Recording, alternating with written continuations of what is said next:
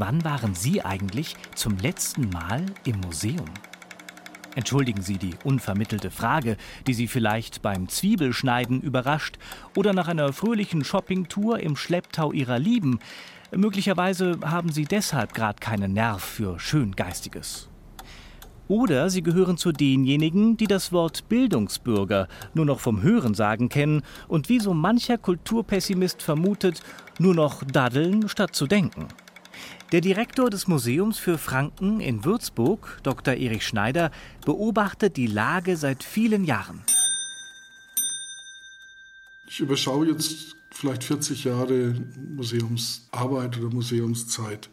Schon am Anfang der 40 Jahre gab es zum Beispiel dieses Bildungsbürgertum nicht. Also die Menschen, die alle zwei, drei Monate mal ins Museum gehen oder die Menschen, die ihren Lieblingsmaler aufsuchen und dort eine gewisse Zeit verweilen.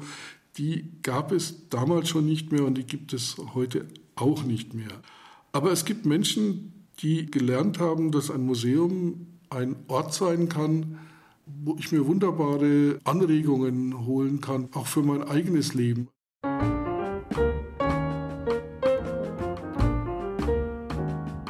Sich museal anregen zu lassen, ist trotz aller Umbrüche infolge der Digitalisierung mit ihren neuen Medienangeboten immer noch in. Es gibt sie noch, die Menschen, die ins Museum gehen, und es werden sogar immer mehr. 114.375.732 Museumsbesuche zählte das Institut für Museumsforschung im Jahr 2017. Eine Steigerung um 2,2 Prozent gegenüber dem Jahr 2016. Und die Anregungshungrigen verteilen sich in Bayern auf über 1300 Museen von schier unüberschaubarer Vielfalt. Es gibt Museen für Orts- und Regionalgeschichte, Volkskunde, Heimatkunde, Bauernhäuser, Mühlen, Landwirtschaft, für Technik, Verkehr, Bergbau, Hüttenwesen, Chemie, Physik, Astronomie, Technikgeschichte, Humanmedizin, Pharmazie, Industriegeschichte, Kulturgeschichte, Religions- und Kirchengeschichte, Völkerkunde, Kindermuseum, Spielzeug, Musikgeschichte, Brauereiwesen und Weinbau, Literaturgeschichte, Feuerwehr, Musikinstrumente genau. und, und viele, viele, weitere Spezialgebiete.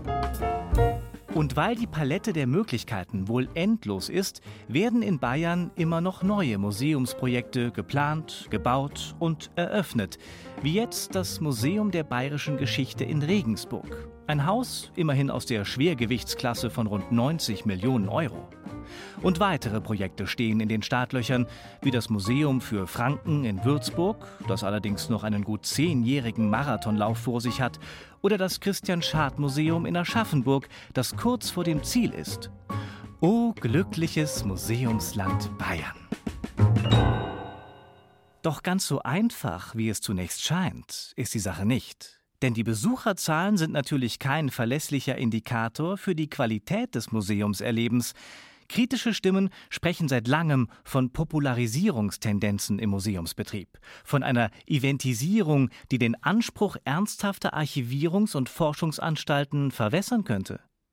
Aber wir leben in Zeiten, in denen sich die Dinge rasch verändern. Und der Grund heißt eben doch Digitalisierung. Der bayerische Kunstminister Bernd Siebler sieht die Angelegenheit erstmal positiv. Veränderung ist ja kein neues Phänomen. Veränderung haben wir immer gehabt, wir mussten immer damit umgehen. Und ich denke, dass wir im Bereich der Museen mit dem Thema Digitalisierung natürlich auch großartige Chancen haben. Woran mag der Minister hier denken? An Museumsuser, die ihren Besuch in der Virtual Reality Brille erleben, total eingebettet in ein Museums-Adventure-Game mit historischen Objekten als Product Placement. Wie macht man das Museum, das ja klassisch von gestern ist, fit für die Zukunft? Um Lösungen für solche Fragen kümmert sich in Bayern eine ziemlich einzigartige Einrichtung mit der Lizenz für museale Hilfestellungen aller Art. Gerade die Landesstelle für nichtstaatliche Museen hat das Thema Digitalisierung in den Mittelpunkt gestellt. Ich habe als Staatssekretär mit dieser Einrichtung die sieben Regierungsbezirke besucht, um die oftmals ehrenamtlichen Leiterinnen und Leiter dieser kleinen Museen zu vernetzen, neue Konzepte zu präsentieren. Und genau da kam dann raus, dass wir neben mehr Präsenz in der Fläche mit Weiterbildungsmaßnahmen eben auch das Thema Digitalisierung neu akzentuieren müssen. Und da hat die Landesstelle für nichtstaatliche Museen einiges getan und nimmt die Bedürfnisse der Einrichtungen ganz intensiv und zeitnah mit auf. Die Landesstelle für nichtstaatliche Museen ist dafür da, in allen fachlichen Museumsfragen zu beraten und zu unterstützen und damit das Potenzial der Museen zu stärken. Gerade auch im Hinblick auf Zukunftsfragen wie die Digitalisierung, der man im Sommer gleich eine ganze Tagung widmet. Dr. Astrid Pellengar ist die Leiterin der Einrichtung. Wir bemühen uns ja als Landesstelle für die nichtstaatlichen Museen seit etwa dreieinhalb Jahren in einem Pilotprojekt zusammen mit ausgewählten Museen digitale Strategien zu entwickeln. Denn der Begriff Digitalisierung wird ja oft im Zusammenhang mit Museen verkürzt verwendet. Er bezeichnet ja auf der einen Seite die Digitalisierung der Sammlungen, also das Online-Stellen von Sammlungen, dass es wirklich sichtbar wird für alle. Es umfasst natürlich einen intelligenten Medieneinsatz und Medienmix in den Ausstellungen selber. Es umfasst den Bereich der Kommunikation mit dem Publikum, der zum Beispiel über die sozialen Netzwerke und natürlich als Anker im digitalen über die Webseite funktionieren kann. Und dann gibt es diesen weiteren großen Bereich, eigentlich müssen wir heute Museum erweitert denken, in den digitalen Raum hinein. Ein Museumsbesuch ist nicht mehr nur etwas, was im Analogen stattfindet, indem ich durch eine Tür durchgehe und dieses Gebäude betrete, sondern ein Museumsbesuch ist heute auch der Besuch auf der Online-Sammlung, die Nachfrage beim Kurator und durchaus auch ein partizipativer Ansatz, dass man mit den Sammlungen im Digitalen auch was machen darf. Das ist schön gesagt. Aber bevor Sie sich ganz dem digitalen Erlebnis hingeben, schließen Sie bitte die Augen und stellen sich vor, wie sich das gute alte Museum anfühlt. Zum Beispiel in den ehrwürdigen Hallen des Bayerischen Nationalmuseums in München. Es ist fast leer.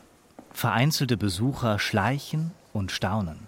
Denn hier ist Wunderkammer angesagt. Das zarte Uhrwerk des Münchner Hofuhrmachers Johann Martin Arzt zeigt Stunden, Minuten, Kalender, Wochentage und sogar die Mondphasen. Sein sanftes Klingeln begleitet sie vorbei an unglaublich scheinenden Objekten, den uralten Zauberwerken aus Elfenbein zum Beispiel, die so unwirklich schön sind, dass man sich nicht vorstellen mag, sie sich digitalisiert anzusehen. Hier ist Aura pur.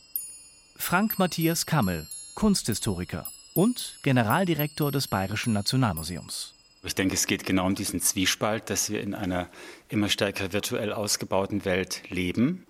Und zumindest wir als Museumsmenschen sagen, wir haben dinghafte Überreste, die als Quellen etwas erzählen über alte Zeiten.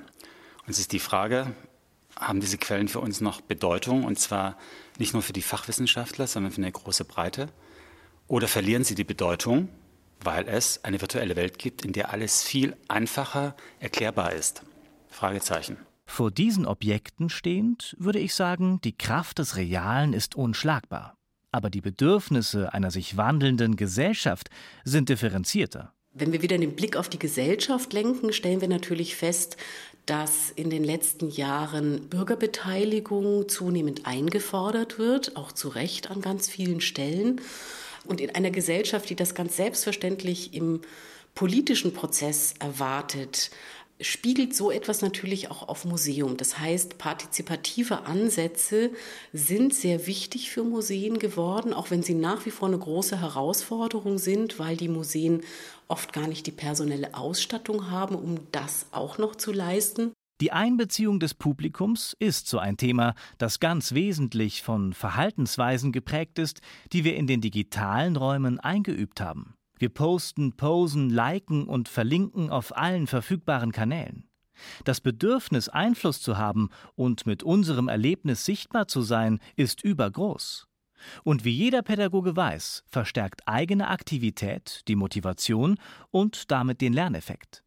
Im ehrwürdigen Museumsbetrieb ist es allerdings noch gewöhnungsbedürftig, sich den Besucher als Co-Kurator vorzustellen. Jetzt bin ich mal ein bisschen böse. Wie ist es denn mit der Partizipation am OP-Tisch?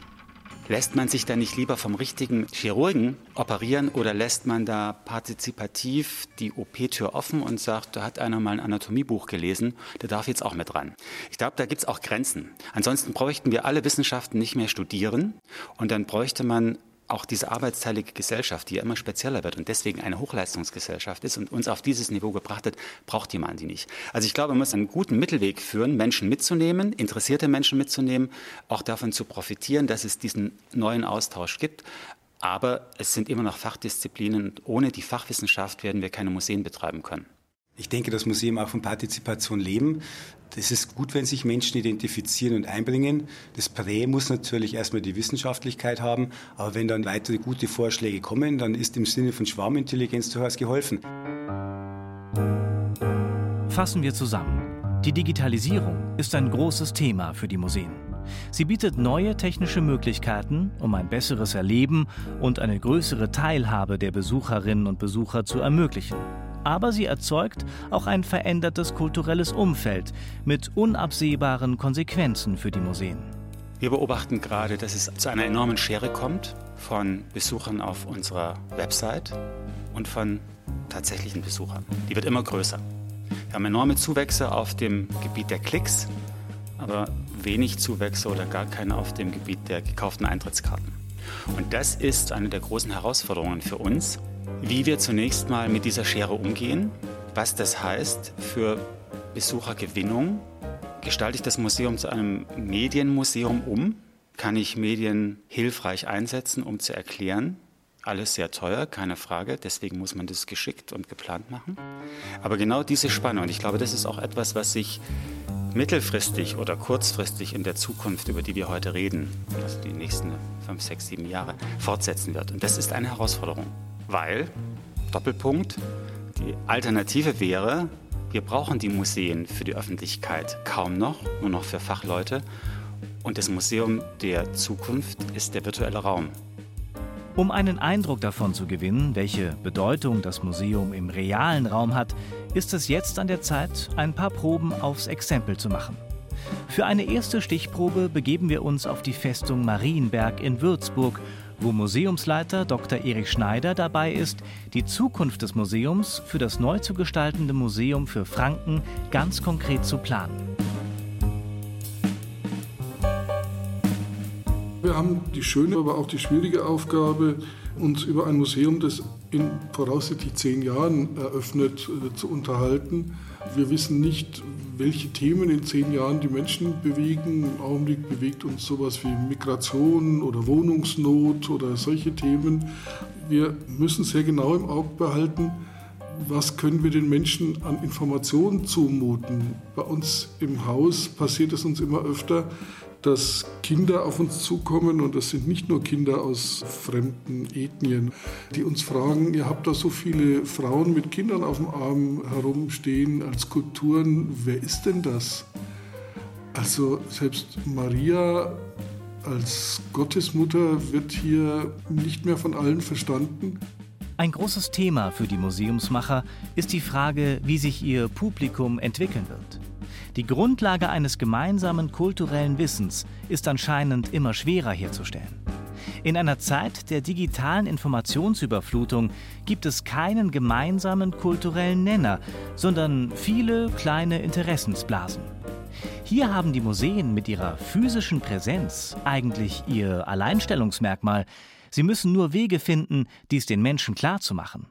Zeit für neue Formate. Wir haben heuer den Winter über ein Format gehabt, da ging es um Kinderträume, um Kinderwelten. Wir haben verschiedene Kinderzimmer inszeniert, vier waren es insgesamt, jeweils mit einem unterschiedlichen Aspekt, in dem diese Kinder auch spielen durften. Also etwas, was man im Museum normalerweise nicht macht. Das Berühren der Figuren mit den Pfoten ist verboten, gilt auch bei Riemenschneider absolut. Aber in dieser Sequenz wollten wir das einfach mal möglich machen und wollten einfach mal testen, wie weit wir da gehen können und ob das auch verstanden wird, dass man hier aktiv sein darf und dort mehr mit den Augen schauen darf. Also so versuchen wir einfach jetzt mit den Wechselausstellungen mal unsere Möglichkeiten auszuloten, um das dann auch sofort wieder in die Planung und in die Überlegungen mit einzubeziehen. Die leibhaftige Erfahrung im realen Raum, zusammen mit anderen Menschen und manchmal auch berührbaren Objekten, können einzigartige Erlebnisse schaffen. Und das ist etwas, was auch in Zeiten des Virtuellen zählt. Natürlich machen wir die Erfahrung, wie auch in anderen Häusern, dass die Besucher vor allem dann strömen und auch in größerer Zahl, wenn es besondere und spektakuläre Sonderausstellungen gibt. Im Alltag stellen wir fest, dass die Wünsche ganz unterschiedlich sind und darauf versuchen wir auch zu antworten. Gerade im Christian Schad Museum bedienen wir fast alle möglichen Ebenen der Medialisierung. Neben Konzepten der Partizipation mit neuen Formaten setzt man natürlich auf die digitale Technik.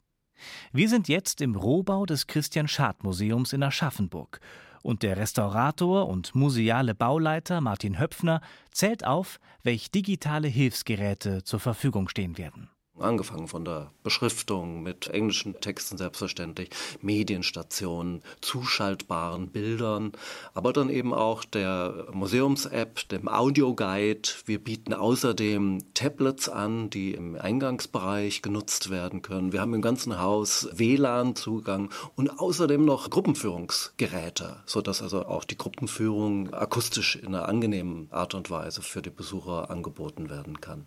Soweit, so bekannt. Denn digitale Medien gehören natürlich zur Grundausstattung zeitgemäßer Museen. Es fragt sich nur, ob sie auch von jeder Altersgruppe verstanden und angewandt werden. Der Direktor des Museums, Dr. Thomas Schauerte, der zuvor das Nürnberger Dürerhaus leitete, erinnert sich an seine dort gemachten Erfahrungen mit der digitalen Technik. Mir war ein bisschen mulmig dabei zunächst, weil ich mir gedacht habe, unser Ü60, Ü70 Publikum hat da eventuell gewisse Berührungsängste oder Vorbehalte. Wir haben deswegen auch noch eine konventionelle Beschriftung beibehalten, die jetzt nicht episch breit ist, sondern eher knackig kurz ist. Und siehe da, die Akzeptanz von diesen Tablets war bei jeder Altersklasse vollkommen problemlos, was auch an einer funktionierenden Technik liegt. Das ist ganz wichtig bei diesen neuen Gerätschaften. Der Maßstab sind immer die Gästebucheinträge und die waren einfach durchweg positiv. Ergänzend kann man anfügen, dass es natürlich auch vom geschickten Einsatz der Technik abhängt, ob sie nicht als Selbstzweck wirkt, sondern hilft, komplizierte Inhalte zu vermitteln, ohne die Aufmerksamkeit von den Exponaten wegzulenken. Besonderes Glück hat man in Aschaffenburg damit, dass der Künstler Christian Schad schon in den 20er Jahren mit unkonventionellem Medieneinsatz experimentierte. Eine Art Dada-Programm leistete ich in Genf übrigens insofern, als ich ein Fotografieren ohne Kamera experimentierte. Ein Paradox voller extremer Möglichkeiten, das Tristan Zara kurzerhand als Schadographie bezeichnete. Und diese Schadographie möchte man in Aschaffenburg nun als besonderes Erlebnis für die Besucher wieder aufleben lassen, wie Nathalie Ungar erläutert, verantwortlich für die Pressearbeit der Museen der Stadt. Es wird eine besondere Hands-on-Station im Museum geben, den Schadomaten. Eine Art Gebilde, wo sich die Besucher eine eigene Schadographie erstellen können. Christian Schad hat diese Schadographie quasi erfunden in den 1920er Jahren. Das ist ein Fotogramm, das aber ohne Kamera erstellt wird. Das heißt, es ist ein Papier, das lichtempfindlich ist, wo ich Objekte drauf anrichten kann, drauflegen kann und dann eben Sonnenlicht drauf scheinen lasse oder auch künstliches Licht. Und je nachdem, wie ich diese Objekte auch bewege, bilden sich dann Muster durch das Licht, das eben mal Schatten wirft oder keinen Schatten wirft, dann eben auf diesem Papier ab.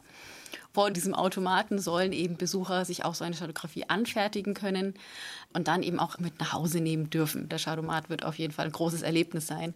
Vor allen Dingen, weil auch Besucher inzwischen mehr nach Erlebnissen auch fragen. Also es wird sehr viel auch bei Führungen angefragt, ob man so eine kleine Art Workshop mitmachen kann, wo die Leute was in die Hand nehmen können. Dieser Shadomat, den man auch in einer App-Version entwickelt, scheint ein besonders glückliches Beispiel für den Einsatz digitaler Museumstechnik zu sein, weil er das Reale im Virtuellen zeigt und nicht das Virtuelle im Realen. Also auf die Kraft der Objekte verweist, die auch Christian Schad interessierte. Diese Dinge waren für mich immer noch brauchbar und äußerst anziehend. Wahrscheinlich wegen der Patina und vielleicht auch der Magie, die in ihnen war und die diese Gegenstände ausstrahlten. Ich äh, setzte diese Fundsachen so zusammen, dass daraus etwas Neues entstand und sie unmittelbar neue Wirklichkeit wurden. Man kann sich gut vorstellen, wie das Publikum sich in Aschaffenburg durch die wohlgestaltete Ausstellung bewegen wird, auf lustvolle Weise zum Nachdenken verführt wird, am Schadomaten eigene Werke erschafft und vielleicht eine neue Wirklichkeit erfährt. Viel Glück dafür. Unsere letzte Station auf dieser kleinen Reise durch Museen in Franken endet im größten kulturgeschichtlichen Museum im deutschsprachigen Raum, dem Germanischen Nationalmuseum in Nürnberg. Denn als Forschungsmuseum ist es aufgerufen, sich auch wissenschaftlich mit den zukünftigen Herausforderungen an die Museen zu beschäftigen. Katrin Herbst ist spezialisiert auf digitale Vermittlung und Kuratierung. Unser Publikum ist natürlich das klassische Museumspublikum, der Bildungsbürger, der Zeitabonnent, der gerne und freiwillig kommt. Aber wir haben natürlich auch jüngere Leute und die gehen nicht mehr automatisch ins Museum. Die Leute haben nicht mehr das Museum als Teil ihrer Freizeitplanung. Das heißt, wir müssen aktiv auch unser Publikum suchen. Und wir haben uns sehr lange wenig für unser Publikum interessiert. Wir haben uns für unsere Inhalte interessiert und das Publikum kam. Das hat jahrelang, jahrzehntelang immer super funktioniert. Das ist inzwischen anders geworden. Inzwischen haben wir viel, viel Konkurrenz. Die Leute, die tummeln sich überall, nur nicht mehr automatisch im Museum. Im Germanischen Nationalmuseum forscht man daher in einem sogenannten Aktionsplan im Rahmen der Leibniz Forschungsmuseen an neuen Vermittlungsformen des Musealen. Wo treiben sich die Leute rum? Was interessiert die Menschen? Die Vermittlung bekommt eine sehr wichtige Rolle in dieser ganzen Reihe und wir müssen schauen, womit erreichen wir die Menschen? Worauf springen die an? Und was immer sehr gut funktioniert, das ist Storytelling, das sind unsere Geschichten. Man arbeitet also zum Beispiel an der Verbesserung althergebrachter Medienguide-Konzepte, indem man davon wegkommt, die Menschen von Highlight zu Highlight zu führen. Stattdessen erzählt man Kulturgeschichte an tollen Objekten oder nutzt vorhandene Ressourcen für neue Eindrücke. Dominik von Roth, wissenschaftlicher Mitarbeiter im Aktionsplan. Wir sind ein Forschungsmuseum. Die meisten Bilder, die bei uns untersucht werden, haben bereits Röntgenbilder. Das heißt, ich halte mein Handy einfach vor ein Bild und kann gleichzeitig wie ein Live-Scanner das Röntgenbild oder die Hintermalung aus Blei anschauen. Solche Angebote sind natürlich herrlich. Oder wenn Sie in den Bereich der Virtual Reality denken, wir haben eine Kartäuserkirche, die seit dem Zweiten Weltkrieg nicht mehr in dieser Weise hier steht, wie sie einst mal ausgesehen hat. Hier hätten wir die Möglichkeit, diesen echten ursprünglichen Kircheninnenraum, wie er einst als Teil des Kartäuserklosters bestanden hat, wieder erleb- oder sogar begehbar zu machen. Neue Tools und Verfahren sollen sich individuell an die Erwartungen der Besucher anpassen. Die Idee ist natürlich schon, dass wir verschiedene Bedürfnisse befriedigen. Also es gibt Menschen, die wollen gerne geführt werden, die wollen Orientierung, die wollen erstmal den Überblick. Die holen wir natürlich ab, indem wir einen systematischen Zugang anbieten über unsere Homepage auf der Zugangsseite. Dann gibt es Leute, die wollen einfach mal stöbern. Da haben wir eine Kategorie, das nennt sich Objekte, die Geschichten erzählen. Da gibt es dann also Hintergrundgeschichten, die wirklich spannend sind oder ungewöhnlich, die auch zum Denken anregen sollen. Das muss nicht unbedingt zu einem Museumsbesuch führen, aber einfach, dass man ins Denken kommt, dass man sich interessiert für Kultur. Darum geht es uns. Wir wollen die Leute verführen zur Kultur. Also, lassen Sie sich verführen und gehen Sie mal wieder ins Museum. 1300 Möglichkeiten dafür gibt es ja allein in Bayern. Das Klöppelmuseum Abenberg. Das Bergbaumuseum Achter. Das Fischereimuseum Unterer Eichgrund. Das Gerätemuseum des Coburger Landes. Das Wittelsbacher Museum Eichach. Äh, das Museum Torfwerk Einring. Das Luftmuseum Amberg. Das Autenrieder Brauereimuseum. Schamels Meerrettichmuseum in Bayersdorf. Das Gärtner- und Heckermuseum in Bamberg. Und, und, und, und, und, und, und, und, und, und, und, und.